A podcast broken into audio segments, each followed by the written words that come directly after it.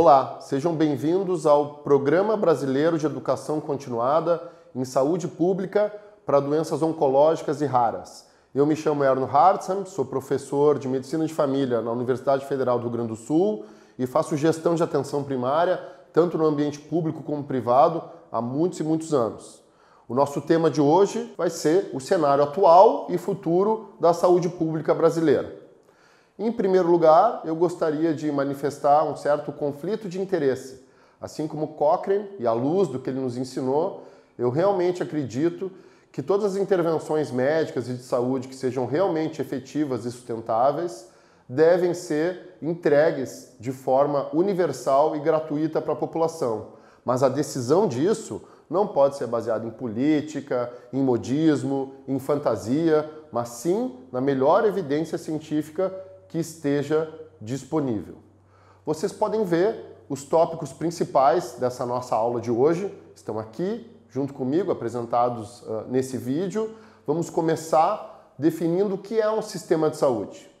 Um sistema de saúde é um conjunto de organizações, sistemas organizados de forma deliberada, pactuada pelo conjunto da sociedade para resolver as necessidades em saúde das pessoas. Isso, no Brasil, se configura não só como o SUS, que tem único no seu nome, mas na verdade nós temos múltiplos sistemas que coexistem. Nós temos o Sistema Único de Saúde público, temos a saúde suplementar, privada, cofinanciada pelas pessoas, pelas empresas e até pelo conjunto da população na renúncia fiscal do imposto de renda, e temos também um bom contingente de gastos em saúde que sai do próprio bolso das famílias e representa o segmento puramente privado da saúde brasileira. É nesse cenário muito segmentado e com dificuldades parecidas entre ambos e outras muito diferentes que nós vamos tratar da questão das doenças oncológicas e raras. Hoje, o contexto do nosso sistema de saúde, a gente pode defini-lo através de três níveis, três pontos assistenciais. Os grandes hospitais, com uma qualidade assistencial bastante alta, com grande incorporação tecnológica, com certa dificuldade de acesso e com uma eficiência por vezes inclusive questionada, principalmente por darem acesso a pacientes que teriam um benefício muito melhor se tratados em contextos não hospitalares, principalmente à vista das mais novas tecnologias que trazem o cuidado cada vez mais para dentro dos ambulatórios e do próprio domicílio da pessoa. Nós temos o que a gente chama de nível secundário, a atenção ambulatorial especializada, com uma qualidade muito heterogênea, tanto no público como na saúde suplementar, com uma incorporação tecnológica que varia muito também, com grande dificuldade de acesso nos dois segmentos do sistema, suplementar e público, e com ausência praticamente de mecanismos de coordenação assistencial, que são as que garantiriam que o paciente está no lugar certo, realizando a ação certa no momento correto. E nós temos a atenção primária. A nossa atenção primária mais forte no sistema público, mas cada vez mais presente na saúde suplementar, também com qualidade heterogênea, com grande dificuldade de acesso e com a mesma ausência de mecanismos de coordenação assistencial. Mas pior, para essa atenção primária conseguir representar o que ela deveria no sistema, ela exigiria uma forte incorporação tecnológica. A atenção primária não pode ser vista como lugar em que só as coisas simples são realizadas. A atenção primária é o tipo de serviço de saúde responsável por tratar as condições que são comuns. E hoje, o câncer é uma condição comum. As doenças raras, por definição, não são comuns mas a atenção primária também tem seu papel nesse conjunto de problemas de saúde. O contexto do nosso amplo sistema de saúde pode se resumir em necessidades crescentes, recursos limitados e uma resposta clínica que também não é suficiente. Uma resposta clínica com problemas de qualidade. E por que essas necessidades crescem dessa forma? Por vários motivos, mas podemos resumi-los, como faz Muir Gray, em quatro grandes aspectos o envelhecimento populacional, as expectativas profissionais da formação médica, da formação dos profissionais, a expectativa dos pacientes e principalmente o surgimento de novas tecnologias e ferramentas de cuidado que vem tanto da pesquisa como da indústria e da união dessas duas. O equilíbrio entre esses quatro vetores, ele é um tanto quanto delicado e a gente tem que usar como uma grande balança para conseguir medi-los o que eu comentei no início da aula, o que tem base em forte evidência científica, o que mostra eficácia dentro de um universo laboratorial, o que saindo dos estudos de eficácia se mostra efetivo na saúde das pessoas e o que se mostra custo efetivo e custo-benefício. Isso é, aquelas intervenções para as quais a sociedade tem condições de bancar, de financiar a sua oferta para o conjunto da população. O SUS hoje, a gente pode definir que ele tem três grandes dilemas. São os três três do SUS. Não é à toa que ele tem três letras no, no seu, na sua sigla. Quais são esses três dilemas? A gente tem uma gestão tripartite no SUS: municípios, Estado e governo federal. Quando esses três entes agem de forma mais coesa e coerente, isso é uma fortaleza, mas isso não é o mais comum. Vivemos nesse momento um episódio bastante crítico na saúde brasileira que mostra a falta de coesão entre esses três entes. Além disso, muitas definições são tomadas no governo central, no governo federal e impõem algumas restrições à autonomia dos municípios e delimitam a forma como o financiamento público do SUS é realizado, que acaba levando o sistema a ser mais disfuncional do que poderia ser. Nós temos também um outro dilema, é o dilema dos principais e mais importantes princípios constitucionais do SUS: universalidade, integralidade e equidade. Eles têm que coexistir, só que muitas vezes eles até se formam numa equação de difícil solução. Se eu tenho a universalidade, acesso a todos, a tudo capitaneado pelo princípio da integralidade, eu consigo manter a equidade? Eu consigo dar mais para quem mais precisa?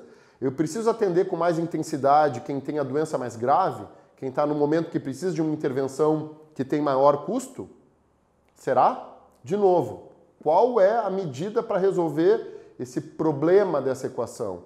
É usar a efetividade, a custo-efetividade e o custo-benefício. O terceiro dilema é o dilema entre acesso, qualidade e custo. É o famoso dilema de Oregon. Como podem coexistir? Uh, o governador de Oregon, quando pediu um sistema universal de saúde no seu estado, para quem chefiava a saúde pública lá na década de 80, recebeu como resposta: governador, temos um dilema. Acesso, qualidade e custo, escolha dois. Porque eles não conseguiam montar uma maneira de entregar as três coisas simultaneamente. Eu acho que é possível entregar essas três coisas simultaneamente, mas elas exigem uma reorganização do nosso sistema não como ele existe hoje. E, de novo, tem como uma grande, um grande guia a questão da efetividade comprovada das intervenções. E como se dá a questão do sistema no nosso objeto, né? Nas doenças raras, nas doenças oncológicas, ele impacta o sistema. Por quê? Porque são tratamentos e também métodos diagnósticos bastante custosos que representam verdadeiras filas, né? de acesso à intervenção, em que muitas vezes a gente perde o momento principal de intervenção e deixa de ter uma atuação de muito melhor produção de qualidade de vida, ou no caso do câncer, até de cura daquele câncer específico, por não conseguir ofertar ao paciente no momento correto a intervenção correta. E isso tem um grande impacto na questão da assistência farmacêutica. A assistência farmacêutica no âmbito do orçamento federal representa uma proporção bastante considerável de todo o orçamento do Ministério da Saúde, quase 10% do orçamento, boa parte dele engessado por decisões judiciais que não levam em consideração o que é realmente melhor para os pacientes e o que tem uma base forte de evidência, e isso tem que ser rediscutido. Porque cada vez mais a gente vai ter, através da pesquisa e da produção da indústria, novas intervenções farmacológicas que trazem benefício para as pessoas a um custo que a sociedade tem que decidir até onde ela vai e até onde ela inclui ou não algumas opções. Nesse contexto da incorporação tecnológica, das ofertas de tratamento, A gente tem três atores: as pessoas, os profissionais e os gestores. Eles deveriam trabalhar quase todo o tempo em franca cooperação. Será que é o que acontece? Ou a gente tem, na verdade, uma certa oposição? Os pacientes, por vezes, exigindo em grupos organizados ou não tratamentos que podem nem ser efetivos. Vocês lembram que não faz muito tempo a gente teve a celeuma da pílula do câncer. E eu nem vou falar da celeuma que a gente tem hoje relacionada ao Covid, que ela não merece a perda do nosso tempo numa aula que é baseada em evidências. Eles têm essa oposição por quê? O profissional também tem as suas opções farmacológicas que ele considera melhores. O paciente quer receber tudo que ele tem direito. E o gestor, muitas vezes, é o, um dos três atores que está mais premido pela questão do financiamento e da sustentabilidade.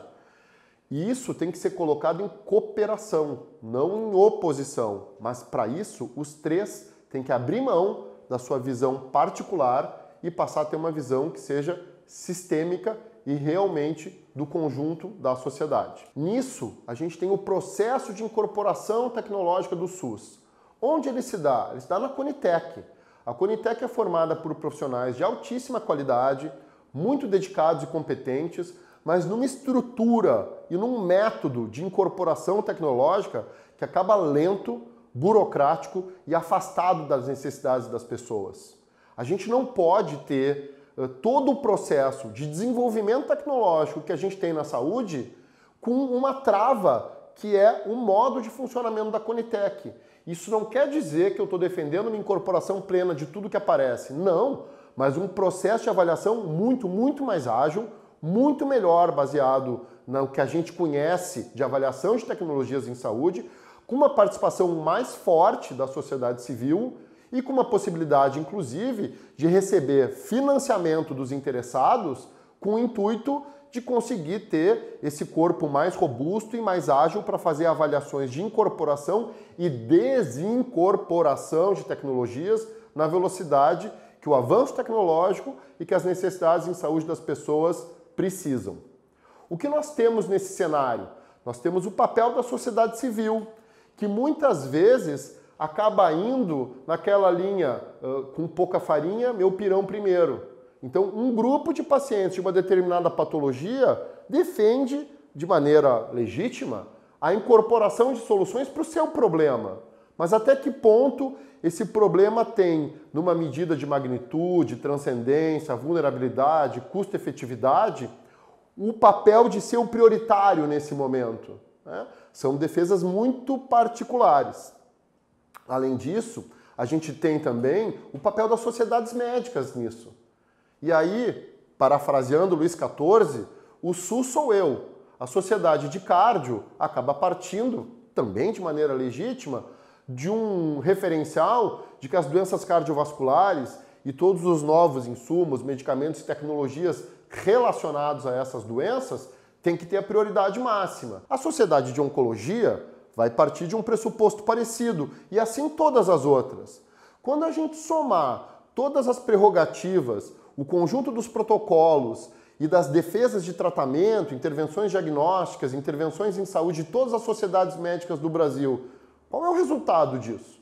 Não há nenhuma incoerência? Não há nenhuma oposição? A gente tem condições de pagar por isso? Todas elas realmente estão baseadas numa evidência científica forte que mostre tanto eficácia como efetividade, como custo-efetividade, custo-benefício. Então, se esses entes, naquele conjunto, pessoas, profissionais e gestores, não entrarem num ambiente de cooperação, a gente tem uma saída muito difícil para os dilemas que estão sendo apresentados aqui nessa aula e que vocês devem ter percebido lá num dos primeiros slides, é o temário do nosso curso nas aulas que vão seguir a essa atual. O que eu quero dizer por cooperação é a integração tanto da gestão como da cadeia produtiva relacionado ao problema principal do curso, as doenças oncológicas e as doenças raras.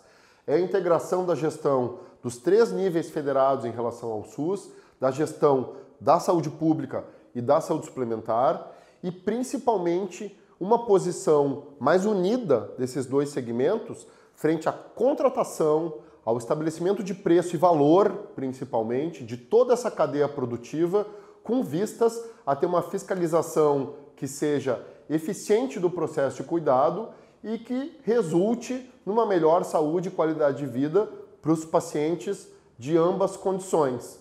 Isso não é algo simples, para isso a gente não tem uma receita. Mas se a gente começa construindo contratos que tenham qualidade em suas métricas de entrega e que essas métricas sejam baseadas no que a gente chama de valor em saúde nos dias de hoje, a gente começa um caminho muito mais promissor do que nós temos hoje. Essa cooperação, ela tem que existir lá na questão da incorporação de tecnologia. Nós propomos no ano de 2019, com um conjunto de pesquisadores mais renomados da avaliação de tecnologias em saúde do Brasil, a substituição da Conitec por uma agência nacional de incorporação de tecnologias independente do Ministério da Saúde, que funcionasse numa dinâmica muito mais potente e ágil e inclusive definisse a incorporação ao mesmo tempo para o SUS e para a saúde suplementar. Com isso, acabando com um dilema e uma oposição e trazendo um caldo de cooperação para a gente reduzir a segmentação público-privada no Brasil. Que reflexo tem essas questões na economia da saúde? Todas elas, né? Uh, a gente tem, como já dito antes, necessidades infinitas, recursos limitados e, infelizmente, uma ausência, tanto na saúde suplementar como na saúde pública, um pouco mais forte, do estabelecimento do que é valor em saúde. Me parece que a discussão assistencial no Brasil é muito superficial. Ela fica no campo dos direitos e dos deveres, mas não entra numa apropriação mais concreta do que é realmente um sistema de saúde. Acho que com a pandemia a população passou a discutir antes futebol, ministro do STF, política, começou a discutir sistema de saúde, epidemiologia. É um momento de crescimento, de amadurecimento dessa tomada de posição. A gente deve aproveitar o que infelizmente essa situação nos trouxe e aprofundar essa discussão e fazer todo mundo entender que a gente financia, a gente paga o que a gente recebe. E no meio disso existem os contratos. Como a gente estabelece eles? os contratos tanto estatais como privados, como das parcerias que acontecem entre o público e o privado. E o que, que a gente almeja de novo sistema de saúde nesse sentido? Um novo SUS seria um sistema fortemente centrado nas pessoas. Essa expressão está em voga hoje em dia, está na moda. Não tem congresso que não se fale. Sistema centrado nas pessoas, startup da saúde, health tech centrada nas pessoas. Será que realmente são? Será que as pessoas realmente estão em primeiro lugar? Cada vez mais devem estar. Com mais tecnologia, com cada vez mais tratamentos, principalmente de câncer e de doenças menos frequentes, de doenças raras, que não são complexos e são fáceis de serem utilizados, cada vez mais o cuidado vai ir para dentro da casa das pessoas. A gente tem que trazer conforto, facilidade, rapidez, eficiência na abordagem diagnóstica e terapêutica. Quando não é suficiente na casa, qual seria o lugar para essa pessoa aí? Atenção primária, mas não uma atenção primária rudimentar, não uma atenção primária sem incorporação tecnológica. Cada vez mais a gente vai ter uma atenção primária muito forte nos países desenvolvidos e os pacientes vão sair desse contexto diretamente para uma intervenção muito maior, que seria o hospital aquela franja do meio, os serviços ambulatoriais especializados, ou eles vão estar deslocados para dentro do hospital para realmente fazerem os procedimentos hum, de maior risco em saúde, ou eles vão ser incorporados pela atenção primária, com equipes multidisciplinares, com infusão de medicamentos nas unidades de atenção primária, com novos métodos diagnósticos. A gente já tem pílulas que fazem endoscopia digestiva. Em algum tempo, o processo de endoscopia clássico que a gente conhece vai deixar de existir. E por que, que essa pílula não vai poder ser tomada hum, no ambiente domiciliar ou no ambiente da atenção primária? Para isso acontecer, com o custo que essas novas intervenções vão ter, a gente precisa de um sistema de regulação clínica muito forte, muito baseado em evidência e muito conectado com essa proposta de uma agência de incorporação de tecnologias.